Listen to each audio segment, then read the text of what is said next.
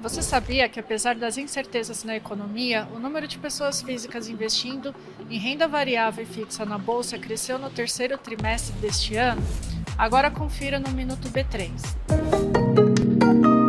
Na renda variável, a alta foi de 35% na comparação com o terceiro trimestre do ano passado, de 3 milhões e 300 mil investidores para 4 milhões e 600 mil.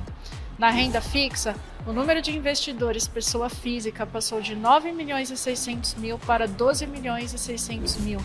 E os títulos do Tesouro Direto já somam mais de 2 milhões e 100 mil CPFs, alta de 25% no mesmo período. Isso tudo significa que o investidor entendeu e está colocando em prática o conceito de diversificação. Os números também mostram que a bolsa está mais democrática. No ano passado, o saldo mediano era de 6 mil reais. Este ano é metade disso. Não se esqueça de seguir a B3 em todas as redes sociais. Boa noite, bons negócios e até amanhã.